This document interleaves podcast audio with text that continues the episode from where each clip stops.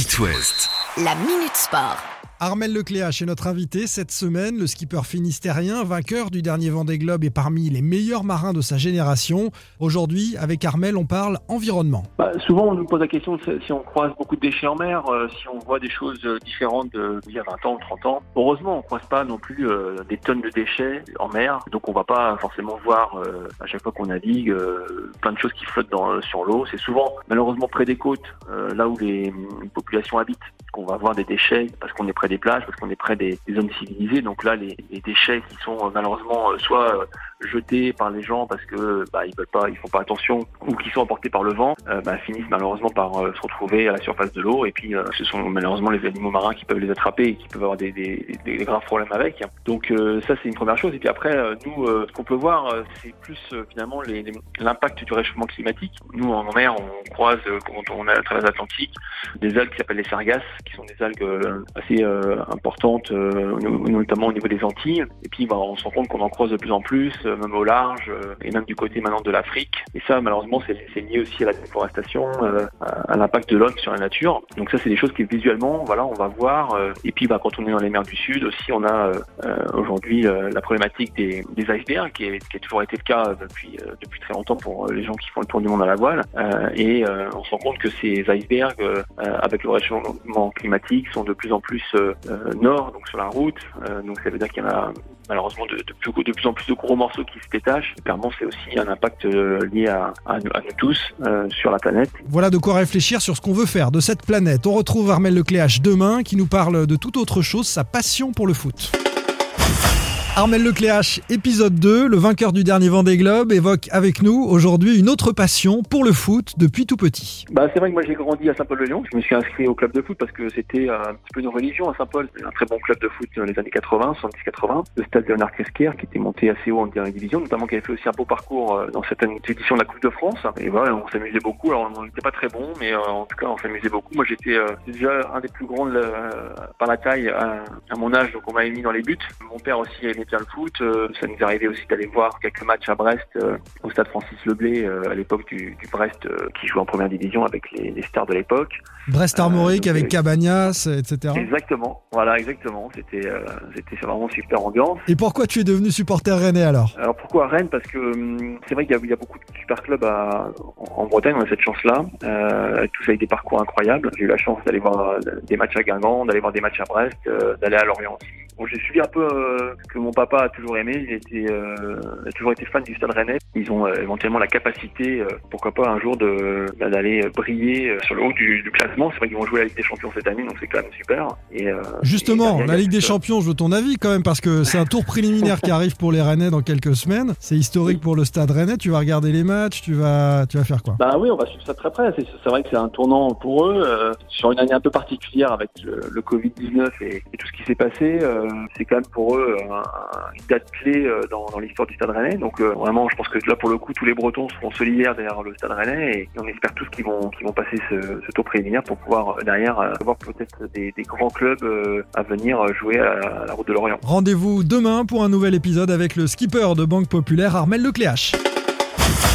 Armel Lecléache est notre invité cette semaine dans l'épisode 3. Aujourd'hui, on parle solitaire du Figaro, une épreuve à laquelle le marin breton va participer au mois de septembre. Il a déjà remporté deux fois cette épreuve. J'ai un peu essayé de piéger Armel en lui demandant s'il connaissait les noms des triples vainqueurs de la solitaire. Ah, bah je crois que je- j'en connais quelques-uns euh, qui sont un peu de ma génération, donc Jérémy, euh, Bayou et Yann Elias déjà. C'est vrai que j'aimerais bien les rejoindre dans cette catégorie de, grands marins. Et puis, euh, bah pour moi, il y a aussi euh, Jean Leca, Michel Et puis Philippe Poupon. Donc, euh, je crois les cinq euh, vainqueurs de trois euh, solitaires du Figaro. Un collab, décidément Armel. Bon, très bien. Et c'est dans le viseur. C'est dans le viseur, ouais, c'est l'objectif. C'est l'objectif de la saison pour moi. C'est vrai qu'on a une saison un peu particulière parce que cette année, on devait avoir euh, la Transat G2R euh, qui n'a pas eu lieu. On aura euh, comme grande course en- sur le circuit Figaro la solitaire, donc euh, au mois de septembre, et on est très content qu'elle soit maintenue. Ça reste une épreuve euh, sportivement très très difficile parce que euh, bah, on est tous sur le même bateau, ça se joue à des petits détails et, et puis faut être, faut être bon sur les quatre étapes. voilà, on est sur un parcours où on cumule le, temps de chaque étape, comme au Tour de France vélo. Donc c'est assez particulier comme format et il faut être il constant jusqu'au bout. Et bah voilà, on va travailler pour ça. Il y a encore un peu de boulot pour être fin prêt. Et, c'est vrai que cette année, bah, c'est une année un peu différente de, il y a 4 ans ou il y a 8 ans où je préparais euh, activement euh, le Vendée Globe. Bah, ce ne sera pas le cas pour moi cette année. Euh, j'ai fait effectivement en tout cas voilà, changer un petit peu de, programme et en attendant que mon nouveau bateau, mon grand trimaran se construise, et ben c'est du Figaro sur un circuit qui reste sportivement très très intéressant. Rendez-vous demain dans l'épisode 4 pour parler justement du Vendée Globe qui arrive avec son dernier vainqueur. Il est encore pour quelques mois le dernier vainqueur du Vendée Globe. Armel Lecléache est notre invité cette semaine. Qui de mieux que le marin breton pour nous donner son regard et son pronostic sur ce tour du monde qui s'élancera début novembre des Sables d'Olonne? C'est vrai que cette année, c'est une année, euh, on, dit à chaque fois, à chaque édition, euh, le niveau progresse, les bateaux progressent. C'est vrai qu'on a euh, des bateaux avec des folles qui sont de plus en plus rapides, de plus en plus exigeants. C'est difficile de mettre un nom, mais c'est vrai qu'on a quand même quelques projets, quelques skippers qui ont eu le temps de mieux se préparer ou de plus naviguer. Je pense que ça, c'est essentiel euh, pour pouvoir aller chercher euh, une victoire sur le Vendée Globe. Aujourd'hui, euh, bah, c'est sûr que Jérémy Bayou avec Charal et, et, Charlie Dalin avec Apivia, qui a gagné la dernière grande course à Jacques Vabre, font partie des gens qui ont peut-être un, petit plus par rapport à, leur concurrent direct qui joue la gagne.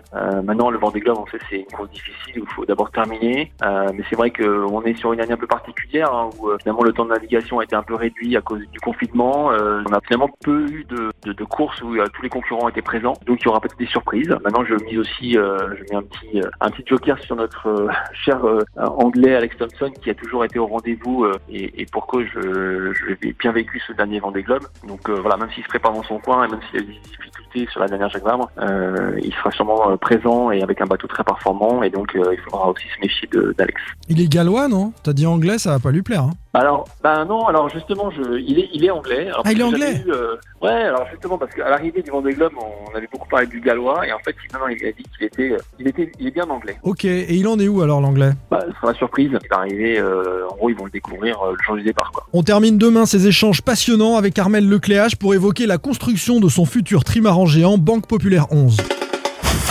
Nous sommes montés cette semaine à bord avec Armel Lecléache, le marin breton, qui évoque dans ce dernier épisode Banque Populaire 11, son futur trimaran géant. Oui, alors le bateau est en construction euh, à Lorient, donc depuis maintenant euh, presque un an. Euh, donc c'est un grand trimaran, ce qu'on appelle un ultime, donc un bateau qui fait 32 mètres de long par 23 mètres de large, un, mât qui va être quasiment à 40 mètres au-dessus de l'eau, donc c'est des, machines incroyables, ce sont des, des Formule 1 des mers. C'est un bateau qui sera mis à l'eau l'année prochaine au, au, mois d'avril. Et puis ensuite, euh, l'objectif, effectivement, c'est d'aller naviguer un maximum. Alors, euh, euh, l'objectif principal pour moi et l'équipe, c'est la route du Rhum 2022, parce que c'est le grand rendez-vous en solitaire tous les quatre ans et qui est une course mythique hein, en France. Et puis, bah, pour tous les pour tous les Bretons, bah, c'est un grand rendez-vous aussi en Bretagne d'avoir cette grande course, cette grande transatlantique. Et puis, bah, d'ici là, on aura en 2021 d'autres courses. Alors, on, verra ce qu'il y aura en fin d'année 2021. Pour l'instant, il y a plusieurs options. Il y a effectivement un tour du monde équipage, mais il y a aussi la Vabre qui est possible aussi pour les ultimes depuis euh, depuis cette année. Si on réouvert